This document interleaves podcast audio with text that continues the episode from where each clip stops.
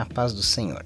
Eu quero compartilhar com você hoje alguns versos do Salmo 51, a partir do verso 15, finalzinho do salmo, que diz assim: Abre, Senhor, os meus lábios, e a minha boca entoará o teu louvor. Pois não desejas sacrifícios, senão eu os daria. Tu não te deleitas em holocaustos. Os sacrifícios para Deus são um espírito quebrantado, a um coração quebrantado e contrito, não desprezarás, ó Deus. Faz o bem a Sião segundo a boa vontade e edifica os muros de Jerusalém. Então te agradarás dos sacrifícios de justiça, dos holocaustos e das ofertas queimadas, então se oferecerão novilhos sobre o altar. Este salmo é um dos salmos mais conhecidos da Bíblia, o seu contexto é muito impressionante. Davi havia pecado contra Deus, havia tomado a mulher de Urias, logo após havia planejado um assassinato, e se não bastasse, escondeu todas essas coisas e passou a viver como se nada tivesse acontecido. Deus levanta o profeta Natã e convence Davi que Davi estava agindo de forma errada. Então, Davi se arrepende dos seus pecados e escreve esse salmo. E é exatamente dentro desse contexto que eu gostaria de levar você a meditar na palavra de Deus aqui neste áudio, né? É, nós temos o início desse salmo que diz: Tem misericórdia de mim, ó Deus, segundo a tua benignidade, apaga as minhas transgressões, segundo a multidão das tuas misericórdias. O salmista Davi, então, ele começa a fazer a sua confissão de pecado, dizendo e declarando a origem do seu pecado e a origem do perdão do pecado. É muito importante a gente deixar bem claro isso, que todo pecado não se tem origem em Deus. Deus não nos leva a pecar.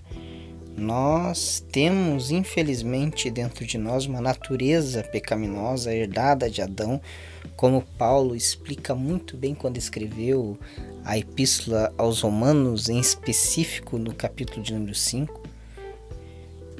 Então, toda a origem do pecado está no homem. Interessante isso, não está no diabo, não está nas tentações, não está na sociedade, mas está no homem. Né? E a origem do perdão para os nossos pecados não está no homem, mas está em Deus. Por isso eu repito a leitura que eu acabei de fazer, que diz assim: ó, Tem misericórdia de mim, ó Deus, segundo a tua benignidade. Apaga as minhas transgressões, segundo a multidão das tuas misericórdias. Então isso é bem claro nesse primeiro verso deste salmo. E nós voltamos então lá para o versículo de número 15, neste contexto de arrependimento, aonde o salmista vai falar acerca da origem do louvor. É impossível um coração carregado de pecado, carregado de iniquidade, de desobediência a Deus, louvar a Deus. Ah, mas você está sendo radical demais. Isaías, certa feita, Eis que este povo me honra com lábios, porém o seu coração está longe de mim. E essas palavras foram repetidas também por Cristo ao se referir à religião judaica de sua época. Então não é radicalismo demais.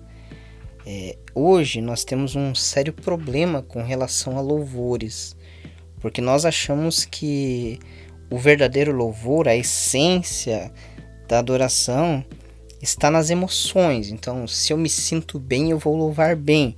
Então, o ambiente onde eu estou louvando vai me impactar, me influenciar e eu vou dedicar a Deus um perfeito louvor. Porém, o salmista Davi, que acredito ser um homem que entende de louvor, né? Ele diz: Abre, Senhor, os meus lábios, e a minha boca entoará o teu louvor.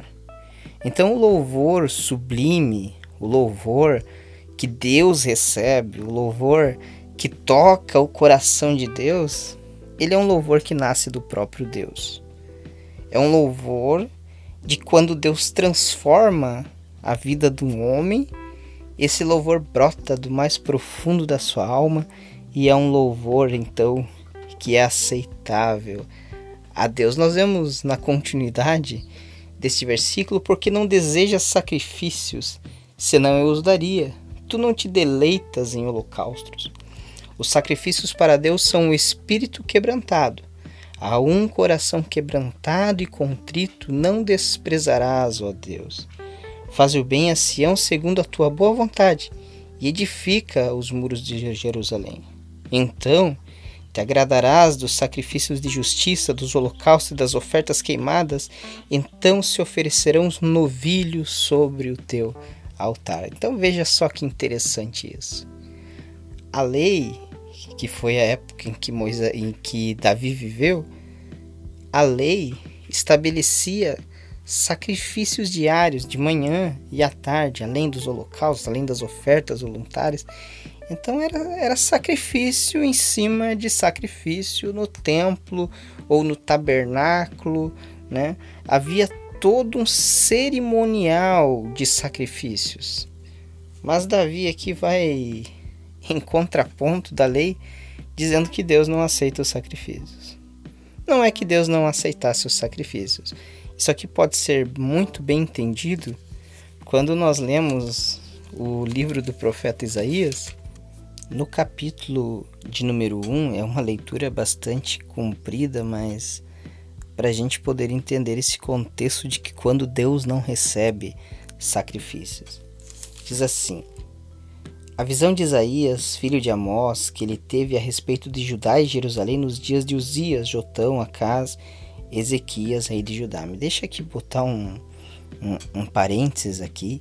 É, tem uma galerinha por aí que diz que quando Isaías teve a sua visão e disse, ai de mim, Senhor, lá no capítulo de número 6, Isaías só via defeito na vida dos outros. Isso é, um, é tirar a Bíblia de contexto e dizer que os cinco primeiros capítulos que vêm antes de Isaías capítulo de número 6 é, não foram inspirados por Deus, então não são palavras de Deus. São Isaías murmurando. É mentira do diabo isso. Tem muitas coisas profundas do capítulo 1 ao capítulo de número 6 do livro do profeta Isaías. Então, muito cuidado, principalmente você que prega, para chegar aqui no livro do profeta Isaías e falar assim: ah, Isaías era um murmurador. Camarada precisou se converter para parar de murmurar. Cuidado com isso daí, porque não procede isso, a gente vai ver nessa leitura aqui. O versículo de número 2: Ouvi, os céus, e dá ouvidos tu, ó terra, porque o Senhor tem falado: criei filhos e engrandeci-os, mas eles se rebelaram contra mim.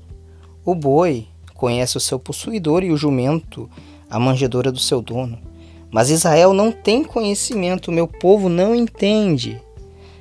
Ai, nação pecadora, povo carregado de iniquidade, descendência de malfeitores, filhos corruptores, deixaram ao Senhor, blasfemaram o Santo de Israel, voltaram para trás. Lá Hebreus fala sobre voltar para trás, né?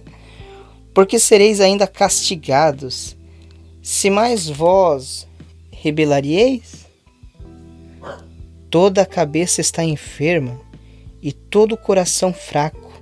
Desde a planta do pé até a cabeça não há nele coisa sã, senão feridas e inchaços e chagas podres não espremidas, nem ligadas nem amolecidas com óleo. A vossa terra está assolada, as vossas cidades estão abrasadas pelo fogo. A vossa terra, os estranhos a devoram em vossa presença e está como devastada numa subversão de estranhos. E a filha de Sião é deixada como a cabana da vinha, como choupana no pepinal, como uma cidade sitiada. Se o Senhor dos exércitos não tivesse deixado algum remanescente já como Sodoma seríamos semelhantes a Gomorra. Olha que palavra pesada, né? Deus aqui, por intermédio de Isaías, está dizendo que se não fosse algumas pessoas fiéis dentro da nação remanescentes, aquela nação seria como Sodoma e Gomorra. Né? Muito preocupante e alarmante o estado de Israel na época que Isaías profetizou. E a palavra do Senhor continua dizendo o seguinte: De que me serve a mim a multidão dos vossos sacrifícios, diz o Senhor? Já estou farto dos holocaustos de carneiros e da gordura de animais cevados.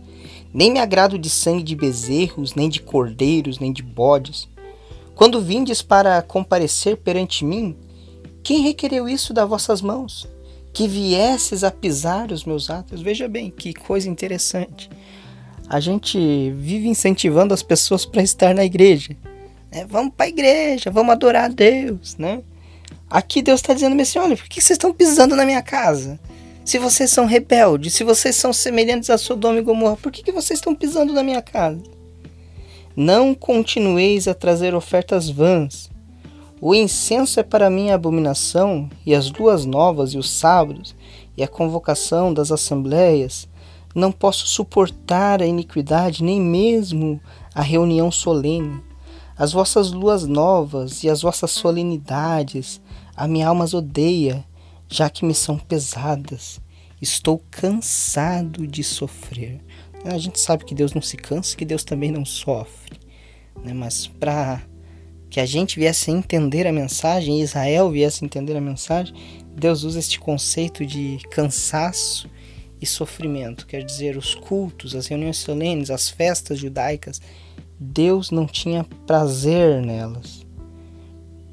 Logo que também penso que se o nosso louvor não for gerado por Deus em nós, por uma vida transformada, se não adorarmos a Deus em espírito e em verdade, nós estamos fadados a este versículo, não interessa a técnica vocal que tivermos, os instrumentos que tivermos, a quantidade de luz que tivermos, a quantidade de, de designers que tivermos na igreja, não interessa nada disso. Se a gente não estiver adorando a Deus em espírito e em verdade, nós também, infelizmente, vamos estar fazendo a mesma coisa que o povo de Israel estava fazendo neste capítulo do livro do profeta Isaías. Por isso, quando estendeis as vossas mãos, Escondo de vós os meus olhos, e ainda que multipliqueis as vossas orações, não as ouvirei, porque as vossas mãos estão cheias de sangue. Lavai-vos, purificai-vos, tirai a maldade dos vossos atos diante dos meus olhos, cessai de fazer o mal, aprendei a fazer o bem, procurai o que é justo, ajudai o oprimido, fazei justiça ao órfão, tratai da causa das viúvas. Vinde então e argui-me, diz o Senhor. Ainda que os vossos pecados sejam como a escarlata, eles se tornarão brancos como a neve. Ainda que sejam vermelhos como o carmesim, se tornarão brancos como a lã. Se quiserdes e obedecerdes, comereis o bem desta terra. Mas se recusardes e fordes rebeldes, sereis devorados à espada, porque a boca do Senhor o disse. Então veja que Desde o Antigo Testamento, Deus nunca foi muito a favor aos ritos sem um propósito de coração. E a pergunta que eu deixo para você aqui: como está teu coração diante de Deus? Você está incluído lá em João, capítulo de número 4, que diz que os verdadeiros adoradores adorarão ao Pai em espírito e em verdade, ou você é só mais um na multidão? Pense nisso, que o Senhor te abençoe em Cristo Jesus.